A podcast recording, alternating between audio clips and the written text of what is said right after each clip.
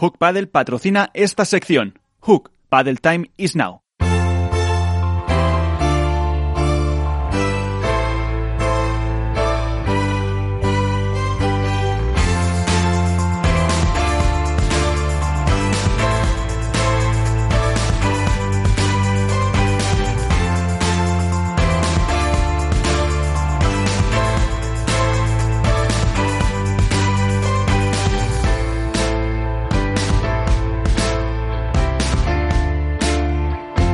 Vamos a iniciar ya a debatir un poco lo que ha sido este Open de Vigo, mm, que luego tenemos eh, protagonistas eh, con Alberto Bote, la dormilona de As. ¿Qué tal? Muy buenas, Alberto.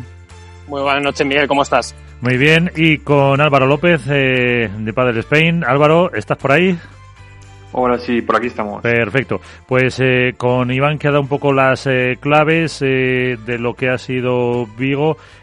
dos titulares con los que te quedes, Álvaro. Bueno, yo de lo que más o menos ha dicho Iván, sobre todo me quedo con la sorpresa de, de Patti de y luego el resurgir de Paquito Navarro. Y para Alberto, ¿cuáles son un poco los eh, grandes rasgos de lo que nos ha dejado el, eh, el Open de Vigo? Pues en categoría femenina, que se han encargado de que cualquier pronóstico sea incierto y es positivo y en categoría masculina que Vela solo hay uno y eso nunca va a cambiar y que creo que estamos recuperando al mejor Paquito Navarro. Ese es eh, quizás los grandes titulares eh, de lo que ha eh, supuesto esta prueba, pero por ver un poco mm, los otros lados que apuntaba también Iván, ¿os ha sorprendido Álvaro esa caída de las Martas? Bueno, a ver, sorprender, sorprender, eh, hay que tener en cuenta que, este año todavía mm, no es que hayan caído, es que no han terminado de arrancar. Entonces, bueno. Espera, eh, Álvaro, vamos a intentar recuperar tu comunicación contigo. Iván, eh, Alberto, un poco sobre este tema también de las martas, ¿cómo lo veis? A ver, yo creo que, como decía Álvaro, sorprender no es sorpresa porque es la tónica general de este 2021. Si atendemos a que el proyecto era ganador, que según en 2020, que contaba con esa ventaja de haber empezado el primero, desde luego los resultados se alejan mucho de una pareja que dominó una temporada como la que hizo en 2019. Entonces, por ese lado, sí, evidentemente. Ahora hay que ver los motivos de por qué están donde están y por qué no están consiguiendo los resultados que se esperaba, bueno, pues de eso, de una pareja que sumó, si no me equivoco, nueve títulos en 2019. Iván, ¿cómo lo ves? Bueno, a ver, este, es que no sé, se me ha cortado un poquito el audio y no sé de qué pareja estaba hablando. De, de las Martas. De, las Martas, efectivamente. Yo tengo aquí ahora mismo el. Me saqué ayer todos los títulos ganados por, Alejandro, por Marta Marrero y Marta Ortega, efectivamente. Yo creo que. Mm, es que no, no me atrevería a decir qué es lo que pasa, porque yo viendo el partido contra Tamara y, y, Delphi, jugaron bien jugaron bien. O sea, eh, el juego era, era el suyo, el que suelen hacer ellas. Lo que pasa que igual eh, la vi a lo mejor un poquito apresurada a Marta Marrero al final del tercer y segundo set. Vamos, el segundo se le ganaron el tiebreak, pero el tercer set la vi un poquito apresurada por querer cerrar los puntos en vez de tener un poquito más, más de calma, pero no, no acabo lo que no acabo de entender qué es lo que le sucede a, esa pareja para no acabar de, de, romper el cascarón, porque dices, si no se conocen, si no se implantan, vale, pero es que llevan ya lo que dices tú, en 2019 ya ganaron uno, dos, 3, 4, 5, 6, 7, 8, 8, torneos. Y, finalistas en otros tantos, otros dos o tres. Entonces, yo creo que no es la primera vez que, que, que, vive en esa situación de tensión y de presión, pero la verdad que eh, la vi más fallona a Marta Marrero que Martita Ortega, que es mucho más mucho, la vi muy consistente con su juego, abriendo mucho el campo a Del Fibrea sobre la red, eh, provocando a Tamara Ricardo manteniéndola bien en el paralelo. No sé, yo creo que ahí ahora mm, me puede caer algún palo, pero me inclino que a lo mejor el problema está en el revés más que en la derecha. Álvaro, ¿le cae un palo o no? ¿Cuál? Álvaro, le pregunto. Ah. Álvaro. Yo, creo, yo creo, Miguel, eh, el problema de las Martas pasa por, por una cuestión de confianza, probablemente. Ahora mismo su juego tiene más incertidumbres que certezas y se nota en los momentos determinantes de los partidos. Son una pareja que estaba acostumbrada a mantener un estilo de juego muy regular, que en los momentos cruciales de las eliminatorias, pues eh, bueno, salía cara, por decirlo de alguna forma, y ahora mismo les cuesta mucho. tienen que remar mucho. Eh, Marrero, como dice Iván, no se la ve tan suelta, no se la ve tan eh, con esa capacidad para definir y para ser determinante. Y Martita, que es, es, una jugadora muy regular y que siempre te va a dar un notable en su juego, no tiene, pues a lo mejor, esa serie de herramientas que permitan a su compañera eh, poder salir de esos bucles negativos en los que puede entrar. Entonces, es una cuestión de confianza. ¿Qué pasa?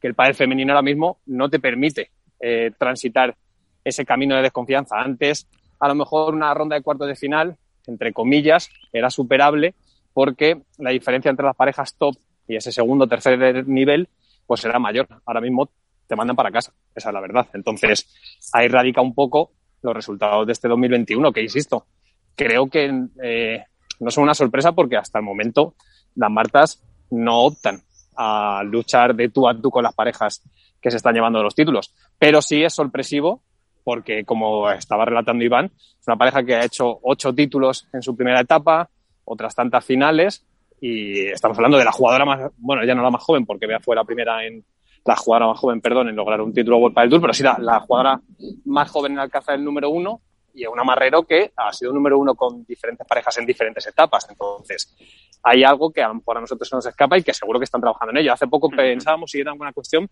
de la dirección desde el banquillo. Bueno, pues eh, a lo mejor tenía una influencia directa, pero por lo menos el resultado no lo han conseguido eh, en el corto plazo. Álvaro. Exacto. Sí, bueno, aquí, aquí se hace bueno el dicho ese de segundas partes nunca fueron buenas. Es verdad que en la primera, eh, en la primera parte fueron muy dominantes. Ahora eh, yo, a ver, aquí hay una cosa clara. Eh, son junto a las hermanas Alayeto las que parten con ventaja este año por aquello de continuar desde el año pasado. Eso está claro. O sea, con todos los cambios que ha habido, ellas al continuar, aunque fuese solo para el tramo final de temporada, partían con ventaja. Yo no creo que sea una cuestión física, porque por lo que se ha visto por las redes y demás, entrenan bastante, bastante bien y físicamente yo las veo, las veo bien. Yo creo que es quizá por ahí lo que, lo que ha comentado eh, Alberto eh, una cuestión mental. Eh, al final el padre femenino es de lo más igualado que hay. Eh, ya no, no define los puntos Marrero como solía. Eh, la hemos visto, eh, por ejemplo, en el último este torneo contra Delphi Tamara, que Tamara hace un revés a dos manos como ella, eh, que digamos que podría ser una alumna suya en, ese aspecto. la hemos visto como Tamara le, dominaba a Marrero. Eh, yo creo que pasan más los problemas por el lado de, de, Marrero también, como ha dicho Iván, que por el lado de Martita. Martita yo la veo más o menos en su, en su línea, en su regularidad habitual. Y Marrero, yo no sé si por confianza, por algún problema extradeportivo o problema deportivo simplemente, no la veo que esté al nivel que nos tiene acostumbrado. Marrero era una jugadora que estaba a un nivel de entre un 8.75 y un 10 siempre, o sea, era una jugadora brillante pero de momento en lo que llevamos de año no ha terminado de influir en el juego con su remate eh, y con su con su padre ofensivo. Que no quita para que en cualquier momento luego puedan puedan resurgir y hacer eh, hacer títulos porque Por supuesto, ahí, claro. esto, en cualquier momento te hacen dos torneos buenos, dos títulos y a lo mejor se acaba el debate, lógicamente, pero de momento es cero de tres y para una pareja que el año pasado estaba llamada eh, que se unió y estaba llamada para este año, por lo menos para ir por el número uno, de momento no está siendo así. ¿Se puede extrapolar esto, pregunto yo, eh, a las gemelas, Iván, o es, eh, son casos diferentes? Yo creo que son casos diferentes, porque las gemelas es que llevan toda la vida. Yo creo que las gemelas es, es otro mundo distinto. Yo creo que, que no, no, me atrevo a decir si todavía la lesión de Mapi está haciendo algo de daño, pero yo creo que a lo mejor también han tenido viendo los cuadros que han tenido eh, en, este año, no han sido muy favorables. No siempre han ido por la parte más cercana a unas cabezas de serie, pero sí que han demostrado mucha batalla, porque todas las veces que han perdido, tanto en este torneo en Vigo como en Madrid, como en Marbella, han perdido en cuartos de final y en tres sets. Entonces, o sea, están llamando a la puerta, están llamando a la puerta. Yo creo que en uno de los torneos, como diciendo, cuando uno llama muchas veces a una puerta, pues acaba cayendo, ¿no? Yo creo que, que tienen que encontrar su juego o tener un poquito más de suerte en algunas bolas, porque yo creo que este, ganaron 7-5 a Salazar Tria el segundo set, el 6-3 no fue nada más que, que un break. Yo estuve viendo ayer por la noche el partido y fueron, fueron cuatro bolas las que definieron el juego, porque eh, el juego de Mapi y, y, Majo, la verdad es que podemos decir que se ha estancado un poquito, fueron las que revolucionaron el padre femenino en cuestión de ataque, de, de red, de bandeja a la, reja, de rebate fuerte, fueron las que le revolucionaron, pero ahora como que se han estancado, siguen en ese punto y a lo mejor hay que, hay que darles otra vuelta de tuerca, a lo mejor hay Jorge Martínez tiene que dar otra vuelta de tuerca para, para buscar algún tipo de innovación respecto a, la Salayeto para volverlas a ver en, en, las rondas finales. No, por eso te digo que no es extrapolable, porque eh, Marta y Martita, chica, eh, han ganado ocho títulos, han ganado, han, perdieron dos finales. El año pasado Marta Marrero eh, ganó un título y llegó a una, dos, tres finales. Eh, Martita ha ganado de todo toda la vida, o sea, y, algo pasa ahí lo que dice Alberto, lo que dice lo que dice Álvaro, que, que no está no está llegando de, encajar la, la, ficha. No sabemos si podía ser el aspecto técnico de Coas de Alday, eh, a lo mejor echa en falta a lo mejor Martita Ortega, Carlos Pozzoni, que ahora está en Alicante, ese entrenador nuevo, no se acaban de entender, eh, falta de confianza yo creo que son cosas distintas. Yo lo, por la parte de la Salayeto veo más bien el aspecto deportivo y por la parte de las de Marta y, y vamos de las Martas veo más bien aspecto psicológico de confianza. Sí, a ver, yo, yo estoy con Iván, por ejemplo. A ver, hay que recordar que en, Alicante la Salayeto eh, no, no jugaron por tema por tema de baja médica eh, en Madrid al final perdieron, es verdad que perdieron en, en cuartos, pero perdieron con las eh, ganadoras finales, con Paulita y con Ari, y en Vigo al final la han perdido con Ale y con Gemma y peleándoles entre sets, que Ale y Gemma son subcampeonas. Entonces, eh, es verdad que han perdido con parejas de más enjundia. Sí me lo aprecia, por supuesto, a Delphi y a Tamara, pero lógicamente por nombre ese partido, por ejemplo, en Vigo, deberían haber ganado por ranking y demás solven, con solvencia eh, Ortega y Marrero. Claro. Ahí está, por ranking, si por ranking tenía que, que estar jugando las finales, eh, Marta y, y claro, claro, claro.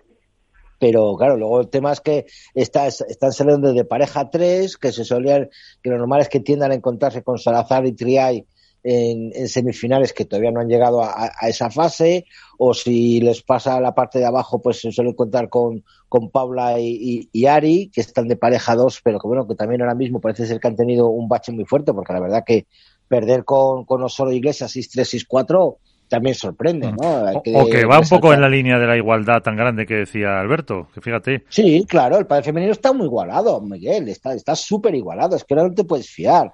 O sea, estás hablando de que, salvo la primera ronda de 16 avos, que bueno, hay que volver a decir que volvieron a caer Carol y Ceci, que no sabemos lo que lo que suele, lo que, lo que, lo que pasa ahí, si, si nuestra compañera Ceci no acaba de, de, de encontrar su, su tacto, pero, pero el resto, eh, te puede ganar en cualquier, en cualquier, en cualquier partido. Y los 16 y octavos más o menos pasan por unas.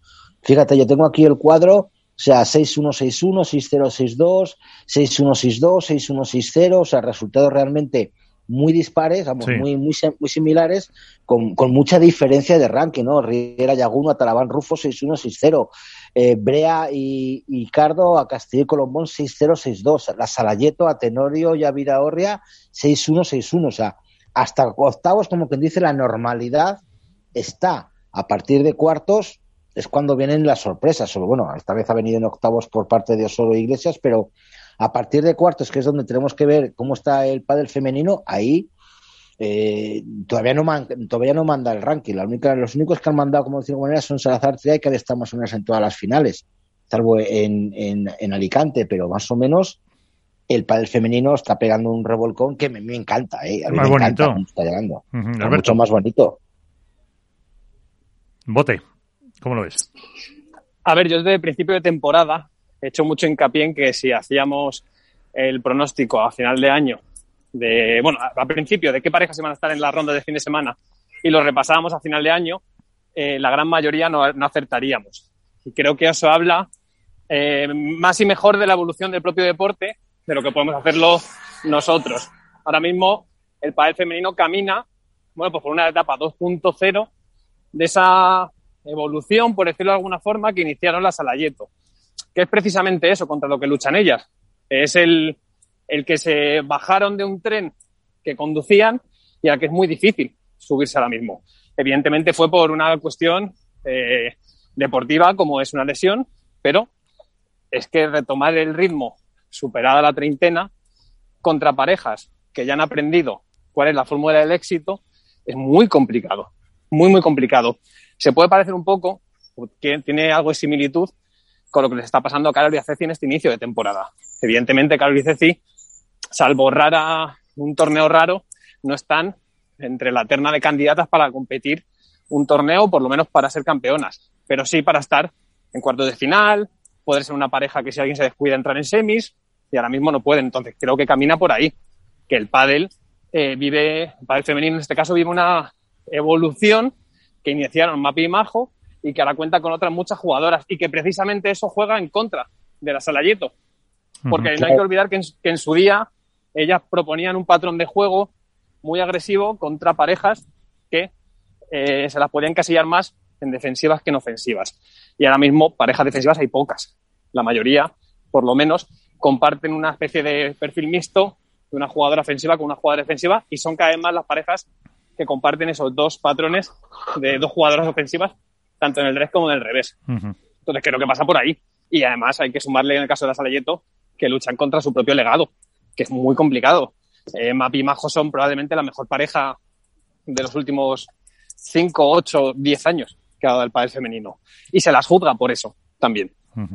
Pues dejamos un poquito el pádel femenino y nos vamos al masculino. Hablábamos después del torneo de Madrid con él, con nuestro protagonista, y tenemos que hacerlo ahora después del de Vigo. Eh, Carlos Daniel Sani Gutiérrez, ¿qué tal? Eh, muy buenas noches, gracias por estar con nosotros. Hola, ¿qué tal? Ya eh, dos de tres se está convirtiendo en una costumbre. Eh, lo primero, enhorabuena. bueno, en una costumbre sería una linda costumbre, la verdad. Eh, ojalá se convierta en una costumbre. No, no, Hombre, pero si se dice que habéis ganado el 66% de los torneos, tampoco está mal, ¿no? no, no está mal, no está mal. Por eso te digo, ojalá se, se convierta en una costumbre y cada 15 días pase un domingo fuera de casa. sí, yo creo que es cosa de Iván, que te lanza algún, eh, algún no sé si algún hechizo o algo así para, para tener que nombrar Valladolid, ¿o no, Iván? Hombre, yo ojalá gane, yo sabes lo que le aprecio a, a Dani, me encanta que esté en Valladolid y que gracias a él Valladolid se, eh, se nombre en el mundo del pádel, a mí me encanta. Yo tengo muchísimas ganas de que, de que Sánchez le vaya bien y él lo sabe de corazón. Eh, cuando le veo siempre se lo digo y que, y que ojalá eh, pueda, podamos verle en la Plaza Mayor de Valladolid y que, que ahora la que ya es su ciudad y que la que él se siente muy querido pueda, pueda reeditarlo. La verdad que, bueno, felicidades, Carlos, por, la, el, por el triunfo de, de, Vigo. Y yo quería preguntarte sobre los dos partidos finales, ¿no? El de semifinal y final, que en la que lo comentaba en la entrada, yo te vi eh, mucho más trabajador que, que mágico que, que, en otros torneos. ¿Fue consecuencia en el partido de semifinales? Yo creo que no, porque San, ambos, Vela hasta el final estaba más o menos bien con la pierna pero fue te vi con un brazo realmente potente que la sacabas desde cualquier lado, muy cómodo. Pero mm, ¿tú crees que los partidos de semifinales y finales no fueron tan espectaculares a efectos de pádel y sí fueron mucho más estratégicos, más de trabajar, más de ponerse en mono de trabajo? Bueno, eh, primero que nada, gracias. Eh, creo que el partido de semi sí fue más espectacular, porque Agus, Agustín Tapia hace que el partido siempre sea un poquito más desordenado porque es su estilo de juego, tiene muchos tiros, entonces por ahí es más espectacular. Eh, creo que en la semi saqué una versión un poco más agresiva, tal vez ayudé a Vela en ese aspecto, ¿no? Y saqué una versión más agresiva. En la final hice lo contrario. Eh, no, no podíamos ser muy agresivos porque creo que Vela no estaba al 100 entonces teníamos que medir mucho nuestros tiros, nuestra velocidad, para no, para no engañarnos solos, que es lo que nos pasó en el primer set. Jugamos a una velocidad que era por superior a lo que podíamos eh, con un velozado. Al set puse un poco el mono de trabajo y empecé a ralentizar, a pasar un poco que pasar el partido más con Martín y, y yo de la diagonal y un poquito adelantarlo a Vela para que reciba menos bola. Y bueno, al final salió Vela empezó a recuperar y nos hicimos muy sólidos en ese, ese sistema. Sí, porque lo que está claro que Paquito y, Martín buscaban eh, eh, los puntos rápidos, la rapidez del juego, y vosotros al revés, buscabais mucho más la templanza, la recuperación, eh, el juego lento, ¿no? Para, para lo que tú dices, a lo mejor para recuperar a, Vela y para quizá tú mantener a, a, Martín Dineno atrás, porque yo creo que fue lo que fue una guerra de globos total entre tú a Martín y Paquito a Vela. Sí, sí, fue, bueno, ellos, nosotros teníamos medio claro que iban a salir a tirarle más arriba a Vela y nosotros teníamos claro que Vela, aunque no esté al, al 100, íbamos a jugar porque porque sabíamos que podíamos, eh, podía jugar yo una diagonal con Martín y bueno, si me gana, me gana, pero pero Vela de esa manera eh, iba, iba a moverse menos y a correr menos. Lo, lo hicimos así a partir del segundo set y creo que desde ese momento, desde el 1 del 0-0 del segundo, yo hice un desgaste muy grande con Martín, de dos o tres puntos de arriba abajo muy largo, y creo que a ellos les afectó un poco a nivel físico. Fueron, ellos fueron perdiendo fuerza y nosotros cada vez nos sentíamos más cómodos, me parece. Alberto Bote, la dormilona de As. Ahí tienes al campeón. Bueno, lo primero, enhorabuena, Sancho. Muchas gracias. Eh, me interesa mucho conocer, creo que muy positivo, eh, todos eh, adulamos al Vela por lo que supone eh, en este deporte. Y supongo que tú, siendo rival hasta ahora, siempre habías visto una serie de características en él que evidentemente te atraían como para poder empezar un proyecto deportivo. Eh, y ahora han pasado tres torneos. ¿Valoras más al Fernando Velasteguín, incluso como compañero que como rival? ¿Y qué te llama la atención como compañero? Bueno, a ver, eh, lo valoro igual. Creo que yo estoy, sabía que con él me volvía a sentir eh, un poco en la pelea de, pelear por, el, por lo máximo, que me preparo todos los años para pelear por el máximo, pero Vela me da esa seguridad y ese hambre deportivo. Creo que coincidimos mucho fuera de pista y mucho en lo que es nuestra cabeza en el momento de competir. Vemos las cosas muy parecidas, vemos que a veces en el momento de competir no hace falta tirar la bola más, más linda del mundo, sino que que la bola no se vaya afuera y que, y que entre y dar volumen. Y vemos las cosas parecidas. Entonces, no me sorprende mucho Vela. Yo ya sabía que Vela tenía esto. Por ahí, eh, me sorprende que, que tenga ese hambre con, con 42 años y habiéndolo ganado todo. Yo creo que en otra cabeza, que no sea la de Vela, cualquier persona estaría bastante más relajada. Y Vela tiene un hambre de, seguir ganando y de seguir intentando estar en lo más alto que es asombroso. Creo que por ahí es donde más me contagia. Y eso sí que me llama la atención. Eh, la pregunta interesante, ¿ya le has comprado el regalo para el cumple de mañana? Yo soy muy malo para eso. Estaba pensando. Yo te lo dejo caer por si acaso se te había olvidado. por, digo, por si acaso no lo sabías, digo, se lo, se lo dejo caer así. No, no, me levanté pensando, digo, uy, mañana hay cumpleaños de vela y, y no sé la verdad qué se le puede regalar. Pero bueno, hablaré con mi mujer a ver si me ayuda y algo seguramente caerá se lo daré en Santander, evidentemente. evidentemente. Eh, Álvaro López, eh, Padel Spain, que eh, ayer creo que estuvo contigo por ahí por Valladolid, ahí lo tienes, a Sanio. Álvaro. Hola, muy buenas, Daniel, ¿qué tal? Bueno, enhorabuena de nuevo, aunque ya te lo, te lo dije ayer. Muchas gracias, Álvaro. Nada, yo quiero eh, que, me, que me cuentes ahora en antena una explicación que me dices ayer, que la verdad que me gustó, me gustó mucho, que es, eh, en un padre que ahora estamos viendo y se habla tanto del cambio generacional, de que vienen los jóvenes, de que vienen apretando fuerte eh, los Coellos, Ramírez, Yanguas, eh, ¿cómo se hace para que al final ganen, o por lo menos de momento, siempre eh, los veteranos? Que en este caso sois vosotros, que de tres torneos lleváis dos. Bueno, yo creo que estamos todos un poco apurados por el cambio generacional evidentemente va a venir un cambio y vino un cambio porque hay gente joven, pero eso debido a también a que la gente que era grande es muy grande.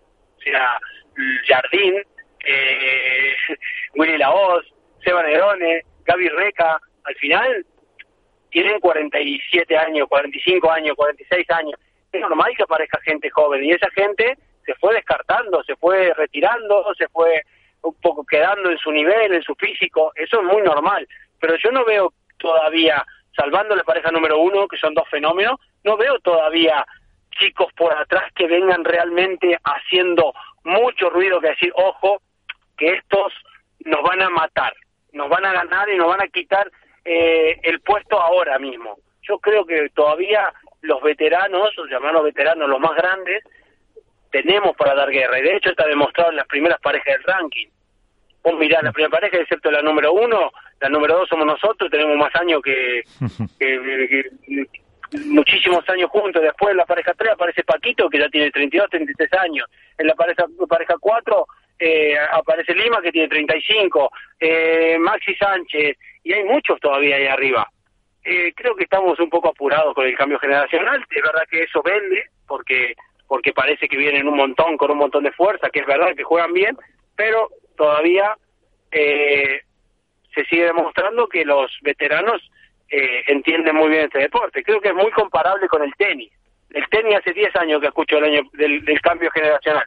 Y, hace tres días ganó Nadal y jugó la final contra Djokovic. Sí, sí correcto. Yo, yo le decía a, a Sancho, Sancho es un jugador de, de proyectos a, a largo plazo. O sea, muy, muy mal, muy mal, muy mal lo tiene que ver para, para cambiar en mitad de Yo no recuerdo a Sancho, y corrígeme Dani si, si es cierto, a que, que Sancho haya cambiado de, compañero a mitad de alguna temporada. No lo recuerdo. Sí, sí cambié en 2015, pero fue mutuo acuerdo con Maxi Sánchez. Venimos de dos años juntos y en el tercer año cambiamos mitad año y me fui con Juan y Mieres. Efectivamente, que también que sí que ganaste es un torneo. tiempo tuve. Sí. Pero vamos, que, que, me refiero, salvo alguna excepción, eres un compañero, como quien dice ahora en el mundo del pádel, con lo mal que está, eres un compañero de fiar a largo plazo. Entonces, eh, viendo lo que estás diciendo, eh, yo me voy a atrever a, meter una ficha, Dani.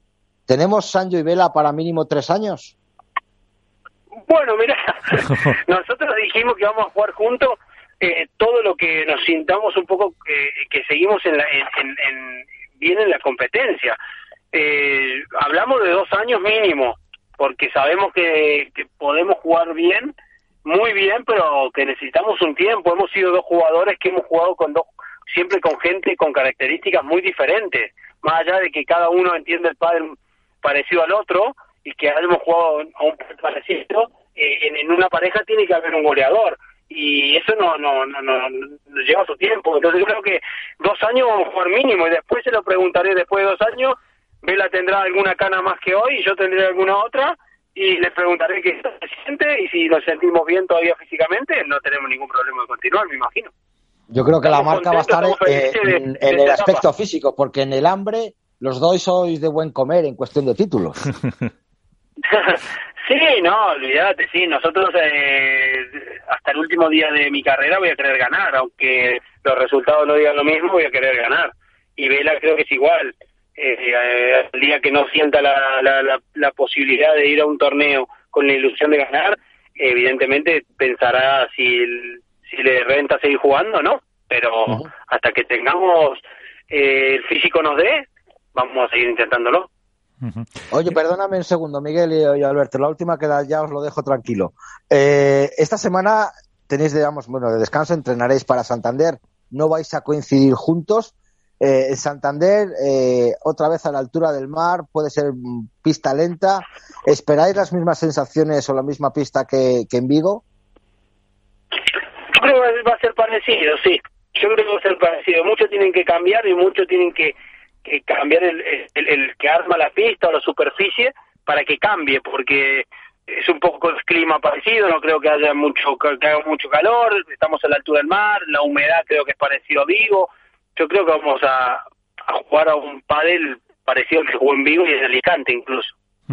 Y yo me quedo con una, una, frase, además se la comentaba el otro día a un, un jugador con el que entrevistábamos, porque eh, la, creo que fue después del torneo de Madrid, que si no me equivoco ganasteis a Estupa y Alex Ruiz, eh, y me dijiste, eh, dice, yo también, eh, o sea, nosotros también sabemos jugar cuando ese nuevo estilo, esos más eh, pegadores, eh, decía que, eh, me dijiste, nosotros también sabemos jugar así, pero mm, preferimos otro tipo de, de pádel. ¿Eso va un poco relacionado también con lo que decías del cambio generacional? No te entendí bien. Me decías eso, que cuando ganasteis a Estupa y a Le Ruiz, que venían de, pues, eh, jugando fenomenal, eh, pues con ese pádel eh, ahora más agresivo, más rápido, me decías, nosotros también, Vela y yo también sabemos sacarla, también sabemos pegar. Dice, pero preferimos, pues eso, nuestro tipo de pádel. eso también va un poco en línea con el cambio generacional, que ahora parece que mm, esas nuevas generaciones, como apuntabas al principio, van a, a ese tipo de pádel más agresivo. Sí, seguro los chicos vienen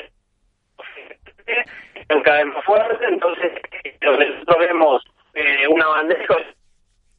Se nos corta la, la comunicación con eh, Sanio Gutiérrez, eh, estaba con mala, mala cobertura. A ver, eh, eh, probamos ahora a ver si se te escucha que se te iba la cobertura. Pues no hemos perdido la comunicación, vamos a intentar eh, recuperarla, pues eh, estaban bien también las reflexiones que, que nos estaba dejando eh, Sanio y esa también interesante, que no vea ahora dice al final, eh, los que estamos arriba tenemos treinta y muchos años todos, eh, Alberto. Sí, o sea, yo entiendo eh, cuál es la perspectiva desde la que Sancho lo analiza y es cierto que si nos ponemos a mirar cuáles son las parejas que han entrado en el fin de semana, pues sigue habiendo esos perfiles de la vieja escuela, por decirlo de alguna forma, pero yo creo que es una obviedad, ¿no? Que, que el padel masculino ya está inmerso en una etapa de cambio. Los Chingo Totello, Tapia, Lebron Galán, Dineno, eh, incluso Estupa, eh, son jugadores uh -huh. que están por debajo o en torno a los 25 años. Uh -huh. Y eso en el pádel masculino no pasaba desde hace mucho. Ya tienes pero, a Sanio, si quieres hacer una pregunta, antes de que... Pero, la, peri pero la experiencia sí. es un grado, que es lo que decía que es lo que decía eh, uh -huh. Sancho. Y, y, y, eso me lleva, me lleva a preguntarme una cosa. Eh, Sancho, si el día de mañana vamos a ponernos a hipotetizar eh, el, el, proyecto con Vela finalizara por una cuestión eh, de acuerdo mutuo, ¿cuál de esos jugadores de la New Wave o de esos jóvenes talentos que están llamando a la puerta, con cuál te gustaría poder probar un proyecto? Con Coello. sí, claro, me veo al revés, ¿no? Con 39, 40 años. No, no, imposible. Eh, no, no sé, a mí me hace ilusión por ahí que mi sobrino Agustín mejore y se meta también en la pomada, porque él viene de competir contra estos chicos de igual a igual en Argentina, lo que pasa es que, bueno, se vino un par de años después y, y está metido ahí en cuadro ya, así que no sé, me, me encantaría que sea mi sobrino, por ejemplo, que, que mejore y que sea él. Uh -huh. eh, una otra cuestión, Álvaro, para enseguida despedir ya a, a Gasanio. Nada, yo solo una preguntita muy rápida. Eh, Sanjo, ¿te vas a llevar a Bruno al próximo torneo? Al talismán? Mira, eh, lo llevaría a cualquier lado, pero justo Santander coincide que tengo un sobrino que juega el circuito, que es Cristian Gutiérrez, y una sobrina que se acaba de venir a vivir aquí a España y está viviendo en Santander, entonces Bruno a Santander va, aunque el jueves pierda, el jueves a la tarde va seguro. Pues eh, ahí están. Eh, pues ahora vamos a hablar eh, con uno de estos eh, jóvenes valores, con Javi Leal, que no sé si me, has dicho tú antes, eh, Iván, que Velas y puso en redes, ¿no? Algo sobre, sobre estos chicos. Sí, esto, Velas Teguini y Paquito Navarro, bueno, Paquito Navarro lo puso porque jugó contra ellos en cuartos de final y les felicitó por el torneo, pero Vela puso un tuit diciendo que felicidades a Javier y a, y a, y a Semler por, por llegar hasta allí tan lejos, por hacerse notar, por hacerse ver y, y volví a dar las gracias a, a, las marcas por apostar por estos por estos jóvenes jugadores. Yo creo que es algo, algo digno de, de alabar, que, que, siempre el boss, el jefe, esté pendiente de los cachorros, eh, que no solo sea, que no solo luchen ellos por sí mismos, sino que los jugadores de la talla de Sancho, de la talla de Vela, de la talla de Paquito, apoyen a estos jugadores y que les y que les recomienden que, que sigan luchando y que se les siga que se les siga viendo. Eh, Javi Leal, ¿qué tal? Muy buenas. ¿Cómo estás? Hola, bueno, hola, ¿Cómo estás? Tardes. Eh, ahí estamos con Sanio Gutiérrez. Eh, ¿Qué te gusta de él? Te está escuchando, eh, te aviso. No te pongo una trampa. Sí, está, ¿Me está escuchando Dani? Sí, sí. Sí, sí, a ver. Lo, lo conocí una vez en Valladolid, que nos, que nos invitó a entrenar, y la verdad que me impresionó la, la manera que tenía de tratarnos y después su juego en pista. O sea, a mí me parece que lo que él hace, o sea, no, no lo hace nadie. Bueno, Dani, no sé si lo has escuchado. Sí, lo escuché, Gaby, ¿cómo estás? Felicitaciones por el torneo. Bueno, ya te vi, te vi ahí, te choqué de la mano en, en vivo, pero no te había felicitado.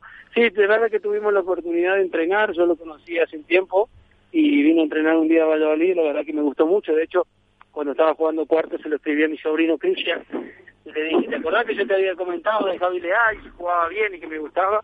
Y me dice, sí, sí, y tuve la oportunidad de entrenar con él, la verdad que ya me había gustado hace tiempo, se lo había comentado junto a mi sobrino Cristian. Pues eh, ahí está. Eh, Carlos Daniel Gutiérrez, campeón, muchísimas gracias y a ver si hablamos pronto porque sería buena noticia. Bueno, ojalá, ojalá que después de Santander me vuelvan a llamar, sería bueno. Un abrazo. Un abrazo, saludos a todos. Un abrazo. Pues, eh, pues eh, Javi, eh, ¿cómo estáis? Eh, Miguel y tú.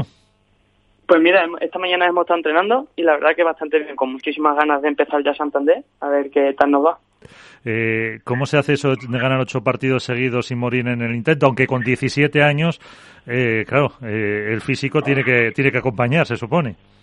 Sí, sí, bueno, acompañe, pero al final son ocho partidos, que quieras que no se nota mucho las piernas. O sea, y uno por la mañana, otro por la tarde, dos seguidos y muchísima intensidad en cada partido, quieras que no se nota. Eh, y, y, aparte de la reacción que decía de Paco, de Vela, ahora de Sancho, eh, ¿Sí? ¿qué más os llamó la atención de, de, de estar en esos, en esos cuartos? Pues la verdad que la, el público, o sea, me llamó muchísimo la atención el público, eh, en general, o sea, el ambiente que había. Uh -huh. eh, pues mira, con nosotros está Iván de Contrapared, eh, Álvaro López de Padel Spain, Alberto Bote de la Dorminona eh, de As para, pues para preguntarte alguna cosilla, Iván, que encima ya te haya nombrado Valladolid. Hola Javier, muy buenas, soy Iván de Contrapared, Hola, un placer. Felicidades por el torneazo. Eh, yo creo que un chaval de, de 17 años que se mete en cuartos de final es que tiene mucho que decir. Eh, yo le quería preguntarte si ya han salido los cambios del ranking y hasta qué posición te has situado, porque ahora mismo estabas siempre previa, igual ya estás en previa. Pues mira, sí, salió ayer, yo empecé el año, el 150, y ahora mismo me he posicionado el número 82. Madre y sí, mía. ahora mismo en teoría entramos en previa. Nos quitamos tres partidos de pre-previa. 70, 70 puestos de, de, una sola atacada. Esto sí. te tiene que dar una, una, una motivación extra, ¿no? Una inyección especial. Pues sí, la verdad que sí. O sea, esto, quieras que no, o sea, nos motiva para seguir trabajando día a día y con muchísimas ganas de seguir mejorando. Uh -huh. Porque tú sigues estudiando también. Yo, yo, yo me saqué la ESO y cuando llegué a Madrid me metí en un bachillerato, pero al final, como entrenaba por la mañana y por la tarde, no tenía tiempo. Uh -huh. Y lo he, lo he lo he apartado un poco para más adelante sí retomarlo. Claro. Pues eh, Álvaro, eh, Alberto, ahí tenéis a, a, Javi. Hola, buenas Javi, ¿qué tal? Hola, buenas. Bueno, felicitarte por tu, por tu resultado junto a Miguel. Eh, yo lo que sí quiero preguntarte un poco que nos cuentes, eh, bueno, sobre todo a los, a los que nos escuchan, de todos los partidos que jugasteis en Vigo, eh, ¿tú con cuál te quedarías y si sobre todo cuál fue el más complicado eh, por de gestionar, de, de, derrotar a los rivales, etcétera. No sé si de previas, eh, de cuadro final, ¿con cuál te quedarías tú? Mira, si te digo verdad, yo me quedaría con dos. El pasa previa, que fue contra Miguel Benítez Carlos Gaspar, que estábamos, no teníamos el partido perdido, pero estábamos jugando muy bien, nos estaban complicando mucho las cosas, pero al final mi compañero y yo remamos mucho y lo sacamos. O sea, en un partido de casi tres horas, lo sacamos al final. Y después el primer partido de cuadro contra Selingo y Mati, lo mismo, fue dos horas y media, partidos muy físicos, se agarraron mucho a la pista y nos lo complicaron mucho. Es que fíjate, ocho partidos y uno de dos horas y media con Silingo y Mati, eh, que no está no está mal, porque duro le dan, ¿no? ¿El qué, qué? Que le dan duro estos dos. Sí, sí, sí, la verdad que son dos cañones por arriba y la verdad que la bola no va nada lenta. Uh -huh. Alberto. Muy buenas noches, Javi, ¿cómo estás? Ah. Mira, yo, yo tenía eh, desde hace tiempo eh, un artículo medio, bueno, medio redactado sobre los, los, talentos de la New Wave y justo esta semana, bueno, pues me diste la opción de poder, de poder publicarlo y es que eh, para muchos no nos sorprende, ¿no? Porque eres una de esas figuras que están llamadas a ser protagonistas en los próximos años eh, y, quería saber cómo, cómo lo vives tú, porque con la edad que tienes, eh, estar empezando a acaparar miradas no, no sé cómo se lleva. A ver, o sea, yo, lo, yo personalmente lo llevo como algo más. O sea, no, no me quiero. Porque hay. Muy, o sea, en el sentido de que no me, no me quiero creer ahora mismo lo que estoy haciendo, porque al final eh, es lo peor que puedo hacer. O sea, lo, que lo que hay que pensar es que hay que seguir entrenando duro y que estos resultados lleguen muchísimas más veces. O sea, por una vez o sea, una vez no me va a contar, por así decirlo. O sea, yo quiero que estos resultados lleguen bastante y por eso tengo que tener un poco, bueno, tengo que tener los pies en el suelo y seguir con la misma intensidad que llevo haciéndolo desde pequeño. eh, ¿Por qué qué os han dicho los entrenadores? Los entrenadores lo mismo, o sea, es algo que está muy bien, porque está muy bien, pero tenemos que seguir con los pies en el suelo y seguir día a día entrenando y entrenando. Claro, que no quiere decir que ahora en Santander volváis, volváis a hacer otra vez, eh, o, yo qué sé, os toca un difícil y, os quedáis a las primeras eh, de cambio. En, en la previa tampoco el venirse abajo, ¿no? Sí, sí, o sea, al final es, algo que nos, con lo que convivimos día a día. O sea, sabemos que podemos perder en cualquier partido, el nivel está muy duro. O sea, y nosotros lo que, lo que tenemos en mente partido a partido. Otro de la Leti. Me gusta, me gusta. Así se, así se habla, sí, señor. Aunque... Oye, Javier, yo quería preguntarte una cosita. ¿Cómo surge la pareja con un jugador como Semler, que viene del tenis, que solo lleva dos años, habiendo otros muchos jugadores que llevan mucho tiempo más en el pádel? O sea, ¿cómo, cómo surge esa, esa mezcla, esa, esa, esa masa de jugador casi pro, como eres tú de, de, de pádel, que llevas mucho tiempo, y surge, dices, te encuentras, te cruzas con un tío por la calle y dices, no, yo vengo de jugar al tenis, jugaba al TPC, vale, pues métete en la pista de pádel y juegas conmigo. ¿Cómo surge esa relación? Mira, esta pregunta me la han hecho muchas veces. O sea, yo llegué aquí a Madrid en agosto del año pasado y yo había hablado, o sea, yo había escuchado de Miguel bastantes veces porque empezó a jugar World Tour, se metió en el primer torneo que jugó, se metió en previa, tal, yo había escuchado mucho de él y dio la casualidad que entrenaba en M3, que es donde yo venía a entrenar nos veíamos todos los días, había veces que nos poníamos juntos a entrenar, tal, y un día, no sé, hubo un FIP en Gran Canaria, me dijo de, jugarlo para probar para el que viene, y como los entrenos estábamos cómodos, decidimos probar, y en ese FIP nos fue bastante bien, perdimos contra Javi Martínez, 7-6-0, y la verdad que súper cómodos en pista y tal, y entonces ahí decidimos de jugar para, para este año que venía. Tienes razón, ¿no, Miguel? Eh, Miguel Sendler, no hay que llevarle la contraria a Javi, ¿no? Eh, sí, la verdad que sí, que, bueno, eh, llevábamos lo típico, unos meses ahí viéndonos entrenar juntos, eh, bueno, el feeling era bueno y, lo que ha dicho Javi, al final probamos en un torneo que al final es donde hay que, donde hay que probarlo, en, competición, y la verdad que las sensaciones fueron muy buenas, la verdad que habíamos entrenado un par de días antes de ese torneo, nos encontramos muy bien y dijimos, oye, ¿por qué no vamos y, entrenamos y preparamos la pretemporada juntos y, y vamos con todo para el año que viene y la verdad que, muy contentos. Bueno, antes de todo, educación. Eh, muy buena. Gracias por estar con nosotros, Miguel. ¿Qué tal? ¿Cómo estás? Encantado. Eh, Muchas gracias a ti. Con eh, Javi. Ahora, Alberto. Alberto Bote, otro que es, bueno, se lo decía antes a Javi, que ha escrito en la dormilona de A sobre vosotros. Sí, bueno, el, caso de Sembler yo es que lo conozco más de primera mano porque como tengo la fortuna de vivir el circuito madrileño de cerca, es un nombre que llamó mucho la atención desde hace, desde hace relativamente poco y su rápida adaptación a un deporte como el pádel con tan buenos resultados. Entonces, entre comillas, no me sorprende lo que ha conseguido y, de Leal eh, que es de esos nombres que muchos tenemos apuntados ¿no? en la agenda para de los que van a, de los que están por venir y me gustaría que ambos eh, se definieran el uno al otro en tres adjetivos. ¿Quién, quién, se, quién empieza? ¿Sembler a, Leal o viceversa? Miguel, Miguel que eres mayor, ¿no? Venga, empiezo yo, sí, sí.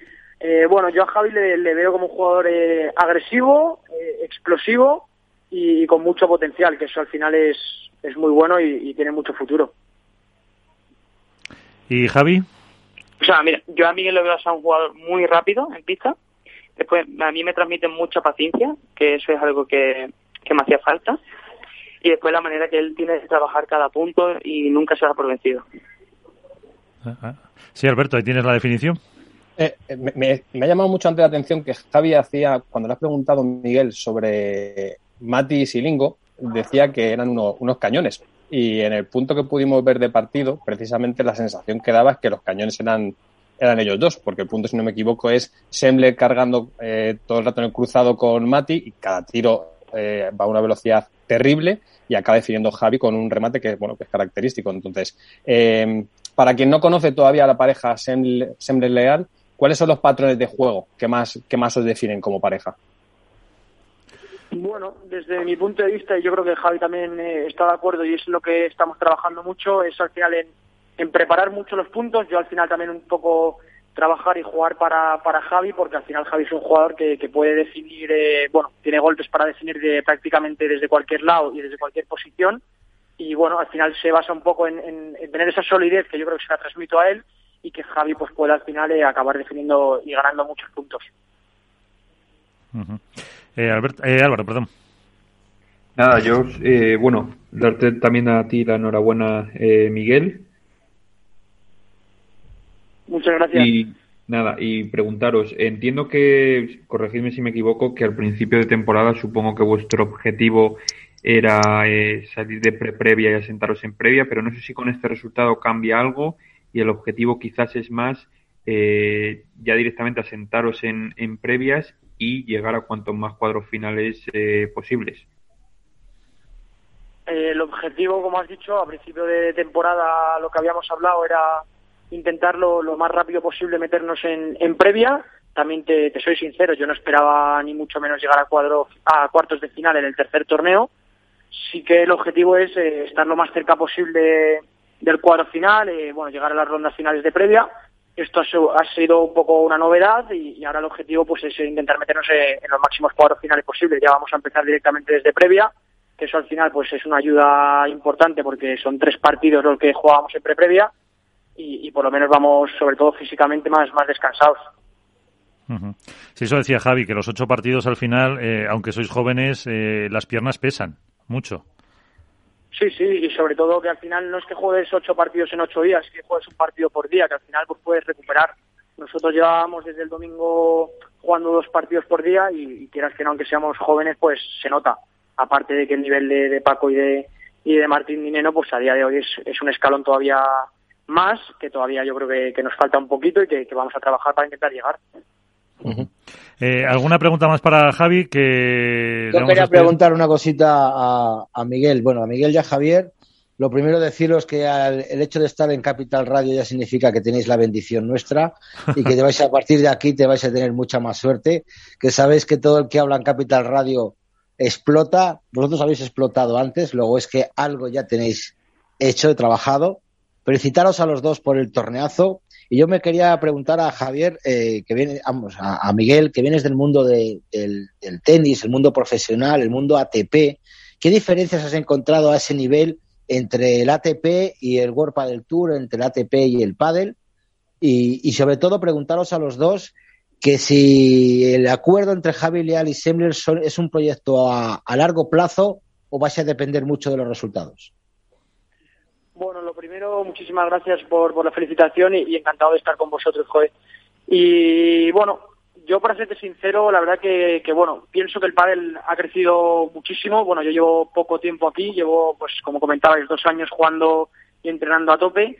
Y, creo que el pádel ha crecido muchísimo y se ha hecho, se ha convertido en un deporte muy profesional en el que todos eh, ya pues entrenan mañana y tarde, todos hacen preparación física. Creo que que todos los jugadores estamos entrenando a tope para, poder estar lo más arriba posible y eso es lo que yo venía haciendo también eh, en el tenis. Lo que tenía entendido es que en el pádel pues eh, no se entrenaba tanto, era un poco distinto, pero yo desde mi punto de vista, desde que he llegado, sí que me he encontrado alguna situación que, hay que, trabajar mucho, que hay que entrenar mucho para, para poder ser bueno y para poder mejorar, porque es que al final la, la competencia y el nivel que hay ahora mismo es, es muy alto.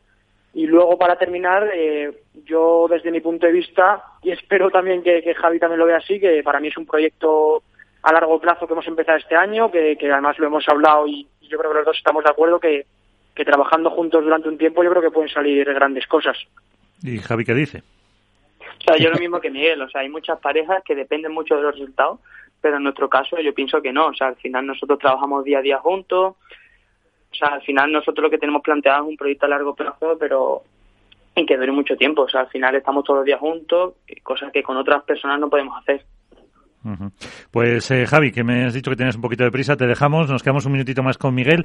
Eh, como dice Iván, eh, a ver si te vale la bendición de los que han pasado por este programa, que luego han hecho muy buenos resultados y, volvemos a hablar prontito. Muchas Muchísimas gracias. gracias. Eh, pues nos quedamos con eh, Miguel Sendler, que es el mayor de la pareja, por lo además que le sacas, creo que siete años, ¿no? O sea, que quiere decir que tienes 24. Eh, pues sí, yo creo que son seis, porque si Javi cumple 18, si no me equivoco... Ah, bueno, cumple, esta, sí, cumple ahora enseguida 18, sí. Eh, yo, yo acabo de cumplir 24, pues sí, seis añitos de diferencia. Y también... Miguel, entonces, perdóname, Miguel, entonces, eh, el, el paso a cuartos de final, ¿no has podido celebrarlo con Javi tomando una cerveza, que es menor, ¿no? Tienes cuidado con eso. No, no, todavía no, todavía no, y, y, si no sus padres me, van a echar la bronca y hay que dejarlo en casa, hay que dejarlo en casa todavía. Eso, te digo, que en Vigo ganabais el partido y él al hotel y tú a celebrarlo. Sí, sí, yo, yo me fui con unos amigos ahí a celebrar, a tomar algo, pero él, él en casa todavía. Eso es. Eh, y ahora, ahora Santander, eh, sí, a Santander, ¿no? Em, sí. Eh, ¿Qué os han dicho en, los entrenadores? Se lo decía Javi antes, dice que eso, que mucha cabeza, eh, muchos pies en el suelo, pero hombre, mm, las esperanzas son altas, ¿no? Entre vosotros mismos, ¿no? Altas me refiero de ir mm, ganando dos, tres, cuatro partidos. Sí, eh, los entrenadores la verdad que están haciendo un trabajo muy bueno con nosotros. Eh, de hecho, en, en Vigo podemos estar con todos, con Jorge, con Mariano y con, con Alberto, que es nuestro entrenador, eh, el que se sienta con nosotros. Y bueno, la verdad que ellos están muy contentos con, con el torneo que hemos hecho, pero te puedo decir que yo conozco mucho a Jorge y Mariano y desde ayer que ya volvimos al entrenamiento, porque el fin de hemos descansado porque acabamos el viernes en, Vigo, ayer ya hubo un momento que estábamos un pelín cansados y ya nos dijeron, oye chicos, que no habéis hecho nada, que aquí hay que estar a tope cada día, entrenar como lo estáis haciendo siempre y no hay que bajar ni, ni un minuto. O sea que ya nos metieron un poquito de caña ayer. Eso, eh, típico también de, Mariano y de, y de Jorge. Eh, ¿Alguna pregunta más? Porque yo sí tengo una. Eh, ¿Sigue siendo comentarista de tenis también? Sí, sí, de momento sí. De momento sigo ahí en Movistar comentando el tenis y, muy contento. ¿Y no te lías con los golpes o con eso ya? ¿Con el padre? Eh, eh, bueno, al final como cuando voy a comentar si ya estoy concentrado y... Ya te metes en eso. No se te escapa... aquí hay que hacer una contrapared, aquí hay una, una bandeja. no, no, imagínate, imagínate que lo digo y la lío, la lío. no, al final cuando voy a comentar pues lo, lo, preparo horas antes y, voy ya mentalizado para, para el tenis. Cambio el chip. Bueno, pues eh, ya nos comentarás también aquí algún partido. Miguel, que muchísimas gracias por estar con nosotros y que os vaya muy bien. Nada, muchísimas gracias a vosotros, de verdad, por contar con nosotros y, ojalá que nos veamos pronto, ¿vale? Ojalá, muchas gracias. Pues Eh, la, sin duda, la pareja revelación han hecho historias y lo reflejaba también eh, World del Tour. Eh, ¿Alguna cuestión más? Antes eh, de que entrara Dani estábamos hablando de las chicas. Eh, ¿Alguna cosa más sobre los... Eh, eh, por ejemplo, eh, categoría masculina que queráis comentar del, del torneo? Yo, yo, creo que el, nombre propio, más allá de los ganadores de Belasanjo, de las sorpresas como son Leal y Sembler, es Paquito Navarro, ¿no? Eh, se ha ganado por derecho propio, que se vuelve a hablar de él, en este caso además bien, que la figura de Paquito muchas veces es controvertida porque Paco no, o a Paco no se le entiende desde los grises, o sea, o se le ama o, o, no, se puede con él. Yo particularmente soy de los que ama con profundidad el estilo de juego de Paquito y me parece que esto viene a certificar algo que con vosotros he hablado muchas veces que para mí a día de hoy sigue siendo, eh, para mí es el mejor revés que existe en el mundo. La cuestión es que el pádel depende de muchas otras cosas que del talento, que de los momentos o de la capacidad que tú puedes tener para ser determinante o no. Y, lo hablábamos hace poco.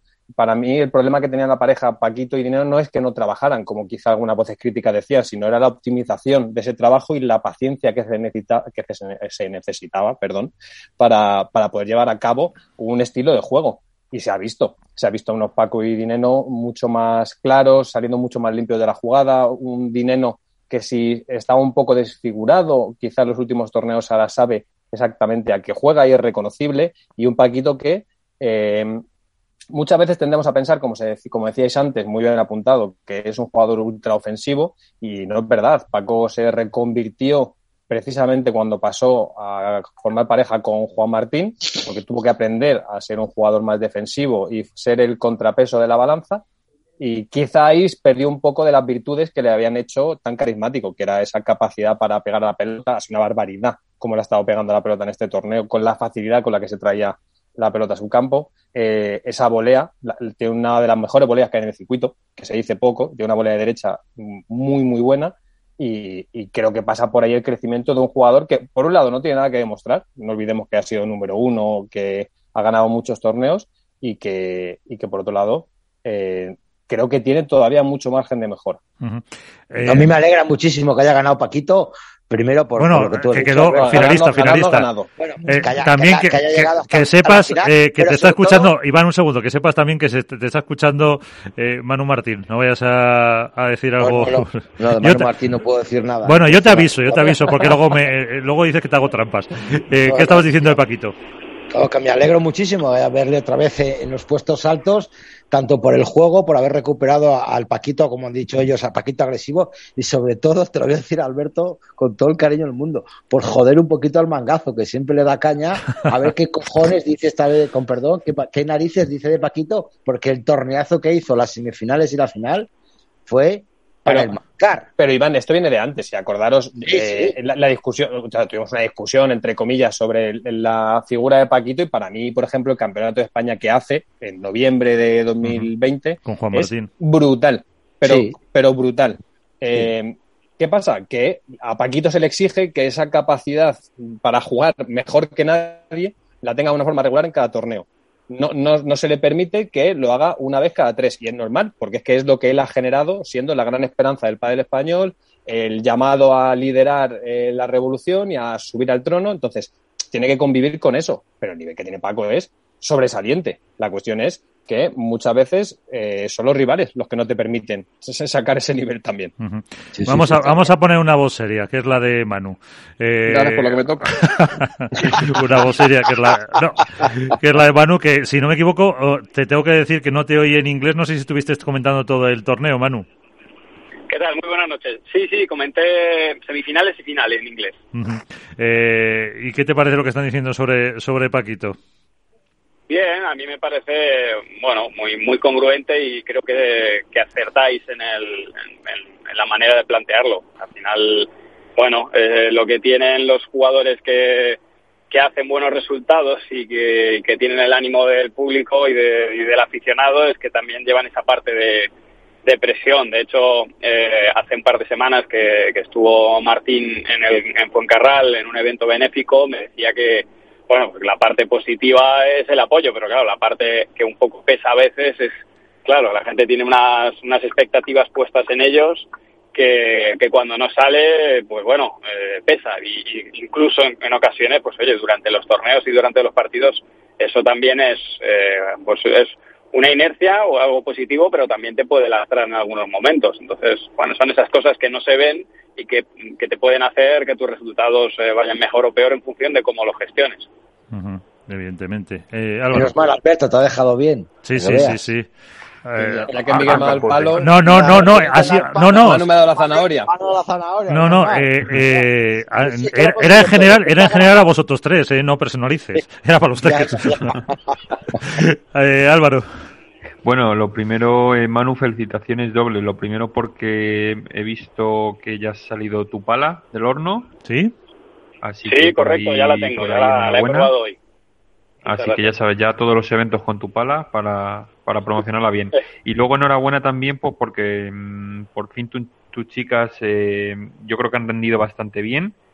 Eh, ha sido un torneo yo creo que bastante positivo para ellas y que me cuentes un poquito, bueno, las, eh, las sensaciones. Llegasteis hasta el viernes jugando, eh, perdisteis ahí con Arance y Victoria que están haciendo una temporada por el momento espectacular pero bueno, que me cuentes un poquito cómo has visto tú el torneo de Vigo desde dentro y cómo has visto el rendimiento de tus chicas. Sí, la verdad es que estamos contentos. Han hecho un torneo mucho mejor que los anteriores. Lo cierto es que el primer torneo del año tampoco fue malo. Lo que pasa es que, pues eso, jugamos contra Tamara y, y Delphi, que como habéis visto, pues también el nivel es, sobresaliente. Y eso a veces, pues hablando un poco también y, y ligando con la parte de Martín y de Paco, pues te hace te hace que parezca que, bueno, ostras, primer torneo, supuestamente lo suyo es hacer cuartos, ese es nuestro objetivo al menos. De ahí, en adelante caes en octavos y parece un drama y eso te hace que en el siguiente pues entres con un poco menos de confianza. Entonces encontramos eh, poco a poco esas sensaciones, el sistema de juego lo tenemos muy claro y ahora ya es, bueno, pues intentar que las jugadoras se acoplen. Es cierto que Eli lleva muchos años jugando con Patti hay, hay determinadas cosas que tenemos que, ir cambiando.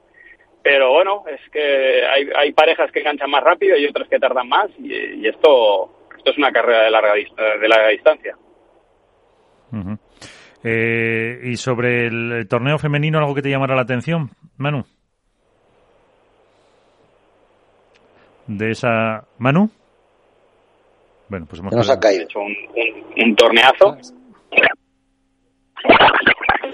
Bueno, parece que venía Iván con lo del M1 Pro.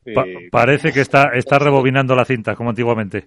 Sonaba así. Que iba a pedir una, una pala y ella se, ha escondido, se ha escondido. Bueno, y, ha hecho la de no se escucha, no se escucha. no se escucha, no se escucha. Y retomando, retomando lo de los chicos, mientras recuperamos a Manu, eh, destacabais a Paquito, ¿alguna, eh, parafraseando al, al mangazo, alguna decepción?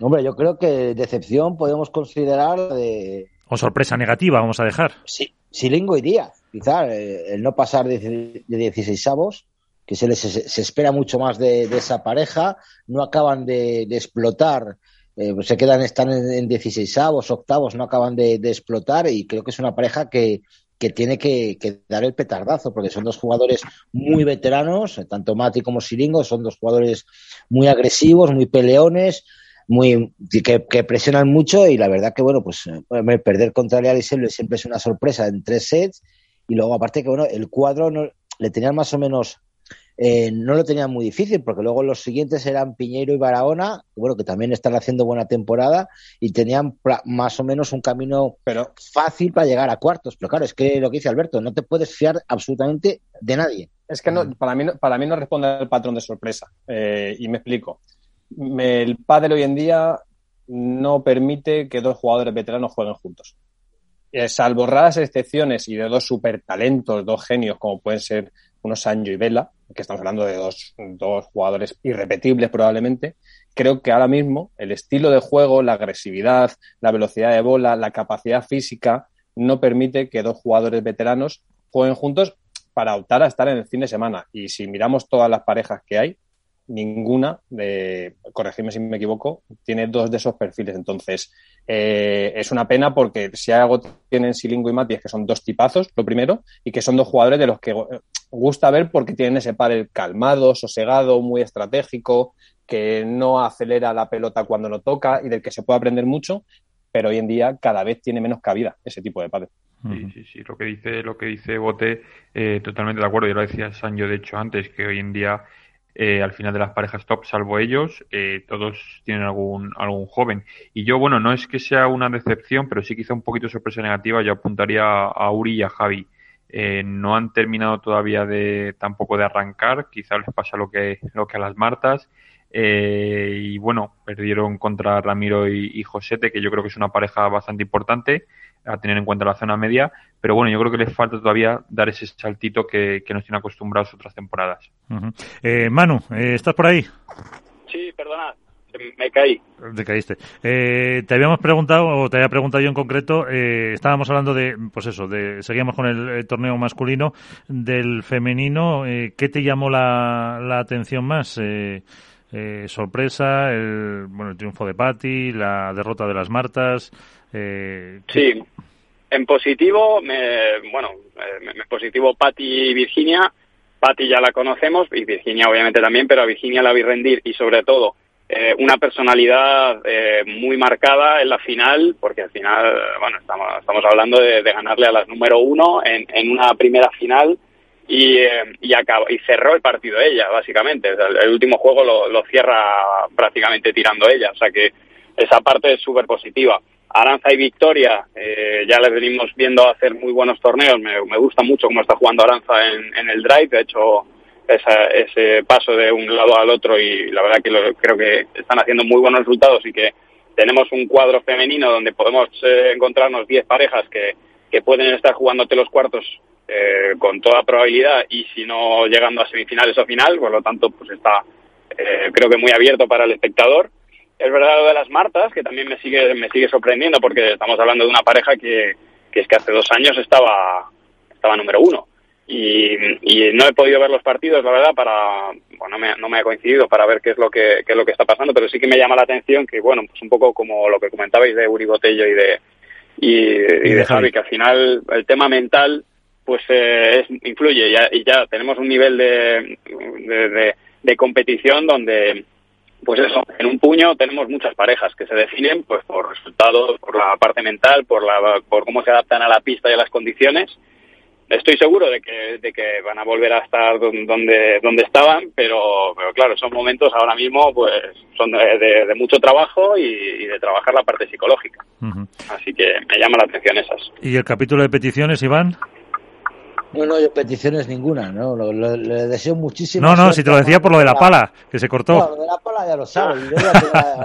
si, llega, llega, y si no llega, pues no pasa nada. desde que es, combatiente ya no pide palas. Ah, es verdad, es verdad. Es combatiente, pero no, me acordaba, no me acordaba. Bueno, pues pídelas para el resto, pídelas para el resto del equipo. Que, ya me lo lanzó en un, en un Twitch eh, Manu Martín, el, el, hablar un día con él, el, Hacer un, el hacer un cruzadito con él y, y que nos corrijamos determinadas cosas todos. O sea, que yo a Manu siempre le deseo lo mejor. No, me pierdo, no, me pierdo, eso ni loco. Vamos, vamos tú, si tú le vas corrigiendo a Manu la posición. bueno, vamos, hacemos lo que haga falta, no hay ningún problema. Luego, si viene Valladolid, busco, busco una pista y luego hacemos un, un lechacito. O sea, ya fíjate el lo que lechazo es importante, Iván. Eso es importantísimo. Tan eso, es lo más importante. O sea, tú y yo lechazo y si vienen a y si vienen a comer tus chicas, me encargo yo también de ellas que las preparen su pastita y su pollo con arroz. No te preocupes. Si tú y yo comemos el lechazo. Pero si Manu no tiene tiempo. No, o sea, algo, algo para comer lechazo siempre hay, no te preocupes. yo quería preguntarle a, a, Manu. Siempre saco tiempo. Claro. yo quería preguntarle a, a Manu, sobre todo, vamos, a Riera, Virginia Riera, la verdad, bueno, la conocemos, los que estamos más o menos en el mundo de, del pádel y quizá la gente que nos oye no está tan acostumbrada. Es la musa del mangazo, veremos a ver lo que, lo que nos dice hoy. El mangazo in love, dice. Mangazo in love, está en love. ¿A ti te ha sorprendido esa pareja de, de, y Riera? ¿Cómo jugaron con la tranquilidad que jugaron la, final? Porque parecía que Riera era la, la vigésimo quinta final que jugaba. No, no me, no me sorprendieron para nada. o sea, en, cierta manera esperaba eso de ellas. Eh, Arriera la vengo sufriendo. El año pasado nos hizo un buen destrozo. Nos sacó en octavos en, un torneo en Madrid junto, junto con Sofi. Y, yo ya la conozco. O sea, que se juega, juega una barbaridad. De hecho, eh, me, han costado discusiones con gente que me decía que, que no, que no jugaba, que tal. Pero verdaderas discusiones, porque porque yo sé lo que juega. El tema es, eh, pues eso, que en, parte el hecho de que Ale y, Gemma las dejaran jugar, porque creo, eh, lo mismo que te digo, dejo una barbaridad, también opino que cuando Gemma y, Ale eh, están jugando a su nivel y a su intensidad, no están para, para ganarlas. Ahora que se juntó, que la pista era una pista muy para ellas, que, que premiaba el juego lento y que eh, Gemma y Allen no terminaron de, dar ese empujón, arrancaron el segundo set con muchas dudas y para cuando quisieron apretar los dientes en el tercero, pues estas dos estaban ya, Pat y bueno, estaban eh, con mucha confianza y salieron a buscarlo. Que, de hecho los cambios se lo, se lo decía X, o vamos a buscarlo. Y, y, eso creo que fue la clave, ¿no? De que, de, que ganaran el torneo. Pero vamos, que no me sorprende para nada, que, que como os decía, hay muchas parejas que lo están haciendo muy bien y que, que va a ser una pareja este año que nos va a dar, nos va a dar muchas sorpresas. Bueno, pues ahí queda. Sorpresas eh, con esta pareja y sorpresas con la pala de Manu y el cruzadito con Iván. Eso sí se va a quedar ahí. pues con Iván, ¿eh? ¿Eh? da, da para la sección, ¿eh? Sí, sí, sí, sí. Eso, vamos, eso lo retransmite hasta Ibai, como se lo contemos. Se apunta seguro. lo veremos, lo veremos. Ojalá lo podamos ver. Ojalá. Pues Manu, muchísimas gracias por estar otra vez con nosotros. Que te vaya muy bien. Hasta la próxima. Y chicos, si no hay nada más, nos vamos. Eh, que la semana que viene todavía incluso puede traer más juego lo que ha dado este Open, porque todavía hay que hacer porra ya para Santander o no. Álvaro, que eso es cosa tuya. Eh, ¿Nos toca ya la porra la semana que viene o es la siguiente? Yo creo que no, yo creo que no, que podemos esperar una semanita más, ¿no? Claro, el martes que viene es cuando empieza Santander. Entonces podemos hacer la porra el martes. ¿Alguien, ha rascado algo en esta porra? Eh, nada, pero nadie, ni femenino ni masculino. Estamos, muy bien como, mira que especialistas en pádel. Mira que yo me tiré algún que otro triple que voten miraba raro, pero mira, no ha habido un mal triple en, chicas, por ejemplo. Bueno, los, triples hay que meterlos. Exacto. Eh, Alberto Bote, Álvaro López, Iván Hernández, gracias, como siempre. Nos vamos. Un saludo a todos. Buenas noches. Un abrazo grande a todos. Chao, chao. Chao.